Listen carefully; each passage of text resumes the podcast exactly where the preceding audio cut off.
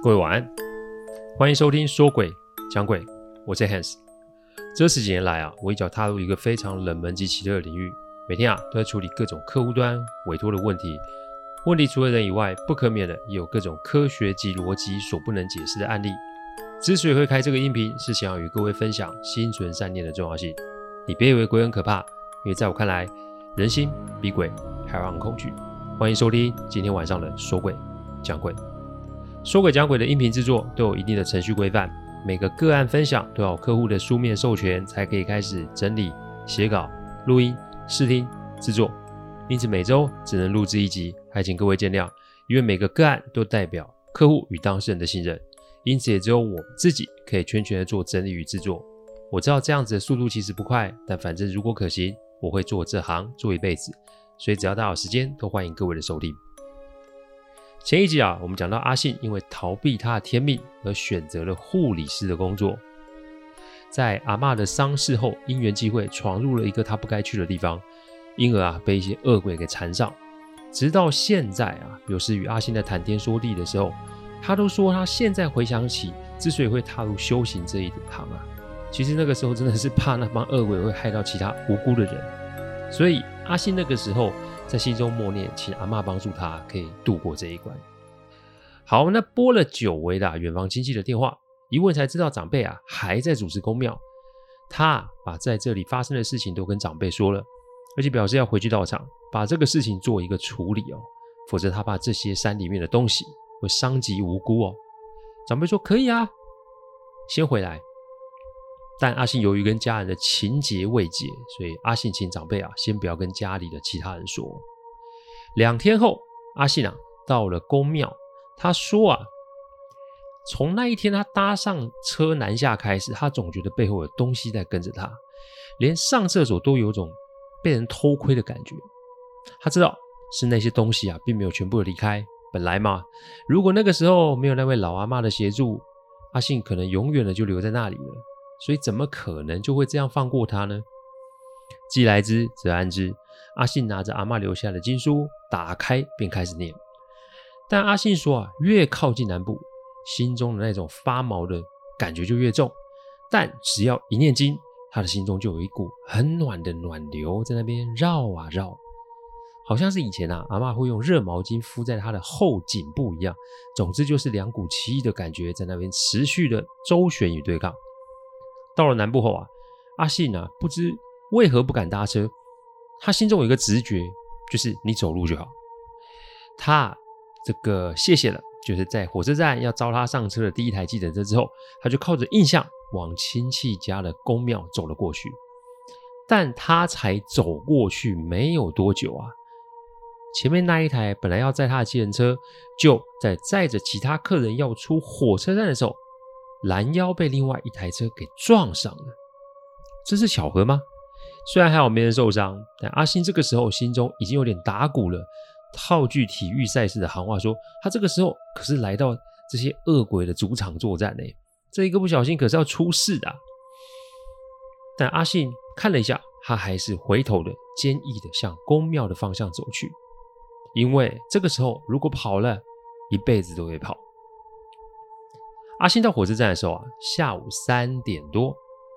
他找到亲戚的公庙时啊，大约已经是五点了。那个时候是冬天，所以天色啊昏暗很多。公庙在田的旁边，甚至可以说是在田的中间啦。所以啊，这都是一望无际的田啊。这个风一吹下来，真的还是没有地方可以跑啊。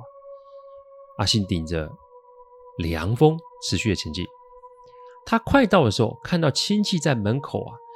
宫庙门口动作有些大，向他招手。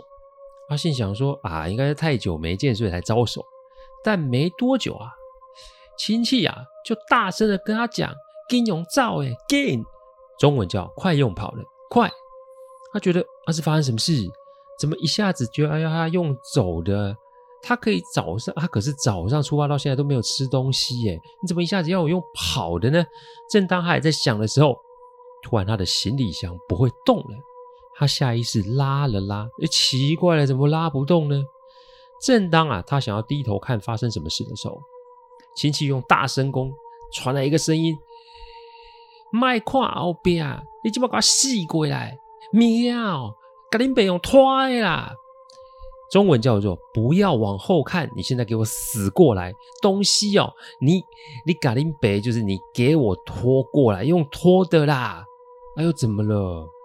先是不给走，要我跑，现在又不给看，要我跑，啊，是见鬼了你！然后是见鬼了吗？这句话才刚刚浮在阿信的脑中，他的耳朵旁边就有一个小孩子的声音，那个声音既尖又细，而且带有一些尖笑声。对呀，我们是鬼啊，我们来找你了耶！阿信这个时候才知道自己啊是被那些东西给跟上了。他虽然怕，不过他也有点火大，就是，哎，你欺负我，怕你们是吧？阿信的确跑了起来。由于在车上念了将近一天的经啊，其实阿信啊，其实已经背起来了。阿信这个时候边跑，干脆就把经文给念了出来哦。没多久啊，那个尖笑的声音就惨叫了一声，再来就是他闻到了一股烧焦味。好不容易啊，冲到了宫庙门口，亲戚让他先进门，但。他在进门的时候，他发现他的背后不是只有一只啊，而且是一群在暗夜中有一双双的红眼睛盯着他看。看来刚刚要不是亲戚出声警告，搞不好他就会挂在这个地方哦。亲戚关上门后说：“别惊了，你莫里来。”啊，中文叫做“不用怕，他们进不来。”阿信竟然脱口说出一句话：“我不想在这里等，我要去找他们。”把他们给处理掉。亲戚用一个很怪的表情盯着阿信看，他应该是在想：他以前叫你修你不修，久久没见，现在来我这里说是要把他们给处理掉。啊，你是应该是被吓傻了吧？阿姐，我们其实公生球，你看这，叔叔，我不是在开玩笑。你看这个，阿信把行李箱的后面给亲戚看，只闻到上面啊，看到上面有个焦黑的手印。原来阿信刚刚念的东西好像是雷符似的，看来是把那个小鬼给电的死去活来才是哦。阿姐，我来啊，不是要请你搞我处理呢，我来啊，是要自己在处理因哦。我唔知哦，自己哦有法度修行无？但是哦，我先跟你讲，阿妈以前哦是不是修修行人？你要老实跟我讲呢，因为这样代志根本不是卡下。我无惊因呐，但是我一定爱先知影，这到底是发生什么代志？中文叫做叔叔，我来了不是要请您帮我处理，我来了这里是为了我要处理他们。我不知道自己适不适合修行，但我想要请您跟我说，阿嬷以前是不是修行人？您要老实跟我讲，因为这些事情根本就不是巧合啊！我不怕他们啦，但是我一定要知道，这到底是发生什么事。啊，不好意思哦，我的闽南语不太灵光，所以讲完一遍，我会用中文再重新的复述一次。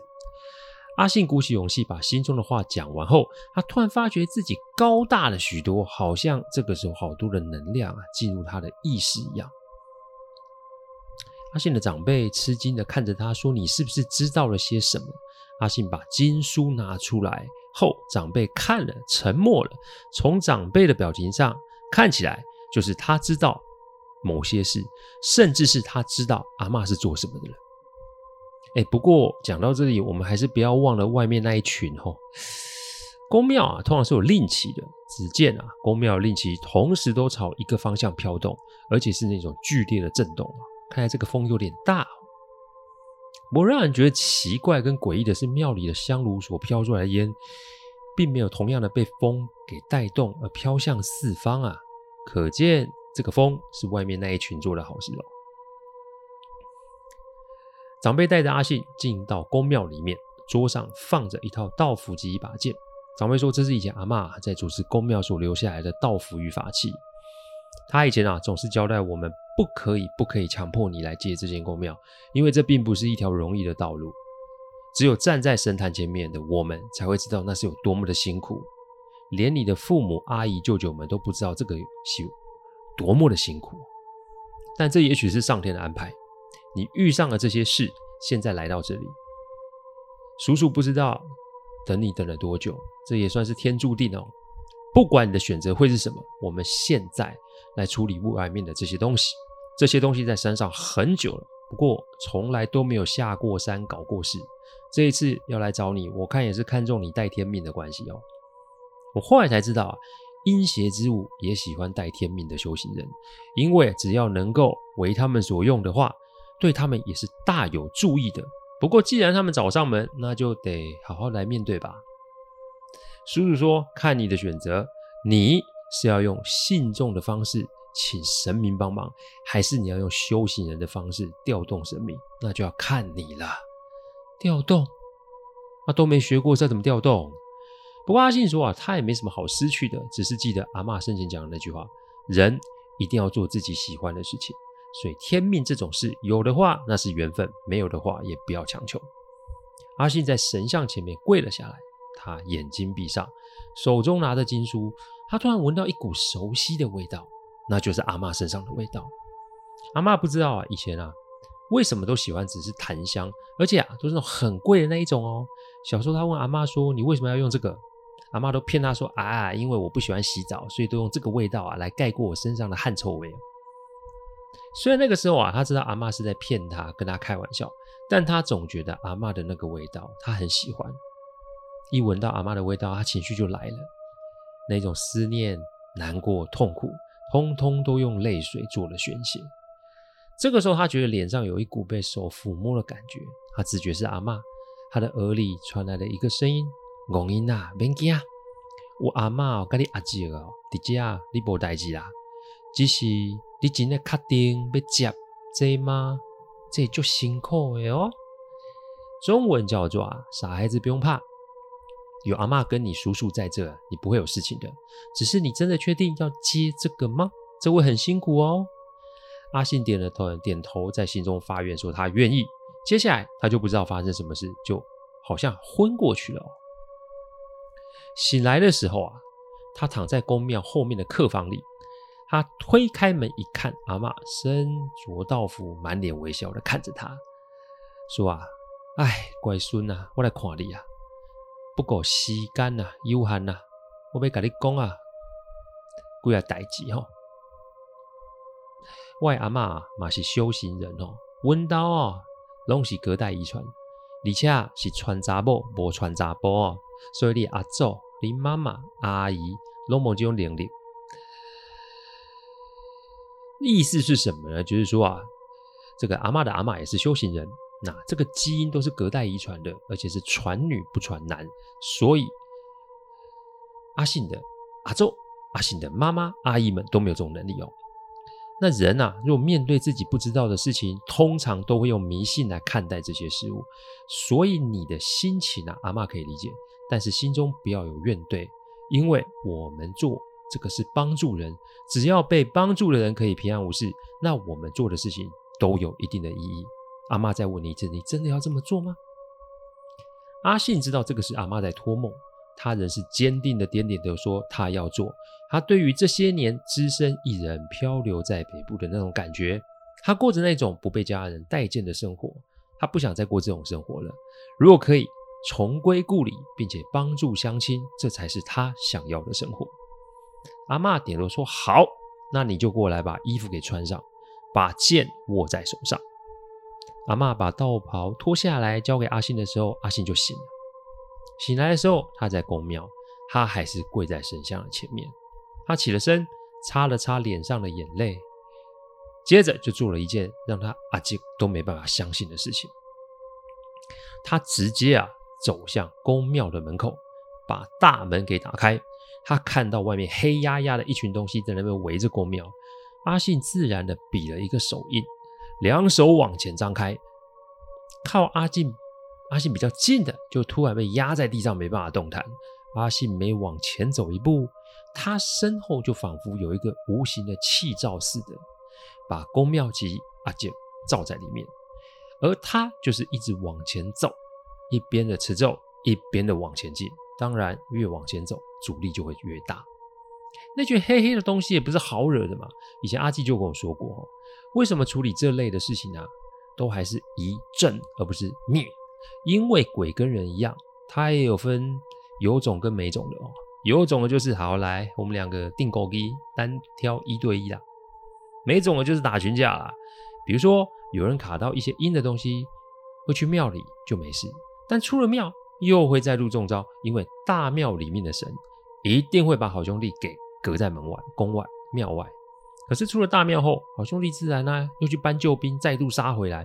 意思是，如果我们没有用协商的方式啊，那除非当事人以后都住在庙里面不出去，否则这就是没完没了哦。阿信持续的往前走，他一直走，一直走，一直走，直到走到那个熟悉的山脚下。说真的，他也没有办法再往前走了，因为山上的那个地方就是啊那一群黑压压的大本营。他一个人的力量是有限的，而且如果真的起了冲突，就算是上天帮忙把他们给灭了，那个地方久了还是会有其他的东西跑进来。因此给予警告，并且提供一时的压制，目的不在于赶跑对方或是灭掉对方，目的永远都在于协议。意思是你过你的，我过我的，我可以提供祭拜及法会，但条件在于你们不可以加害于人。或是危害地方，否则我们就是直接对决哦。阿信说他不知道自己有这么大的力量，他发现自己身边突然多了好几个人。不过他唯一能确定的是，这些人绝对都不是好兄弟，因为每一个人身上都有道袍及法器，而且每一个人都是对阿信微笑及点头。后来我才知道，阿信的觉醒啊，让这附近的宫庙神明啊都来助阵哦。这又再度印证阿基跟我说的斗法也是要烙人的做法哈。好啦，那现在两军对峙要怎么办呢？只见对方啊一直试图啊要闯过阿信所摆出来的法阵，但无奈都被顶了回去。一来一往，大约一个小时后，这黑压压里面走出一个类似是首领的人啊。阿信的嘴中吐出许多他不知道是什么意思的字句。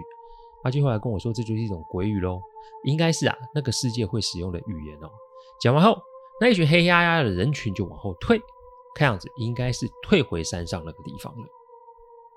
当阿信把手放下的时候，他整个人竟几乎是力竭了。他拖着脚步慢慢回到了宫庙。等到他回到宫庙啊的时候，长辈留了一封信在桌上，信里面讲的就是长辈当初啊是因为阿嬷的交代，所以留在这边等他回来。现在他回来了，长辈就算是功成身退了，宫庙留给他，让他好生的在这里扎根。该做什么，上天自然会引导他，他不用多想。就这样，阿信啊，就这么的留了下来。从啊阿信小姐到后来的阿信师姐哦，这个故事还是我在她宫庙里面听她讲的哦。他也带我去那个山上，看见当初遇见那群灵体的地方。那边修了座小庙，香火不错。不过呢，宫庙并没有开放，看来是有专人在供奉他们，就是。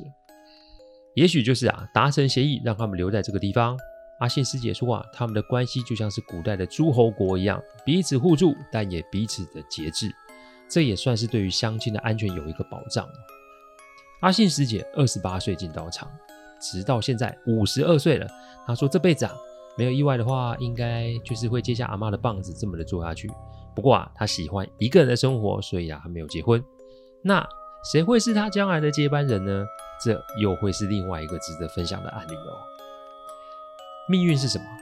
我想这是一个众人都觉得好奇的地方吧。顺着路走，我想自然而然就会遇上我们该遇上的事。顺其自然，乐知天命，人生才会真的有些意思哦。谢谢大家赏光，听完后请喝杯温开水再去休息。我讲的不是什么乡野奇谈，我讲的都是真实发生的案例。最希望的就是劝大家心存善念，祝各位有个好梦。我们下周再来说鬼讲鬼，各位。晚安安。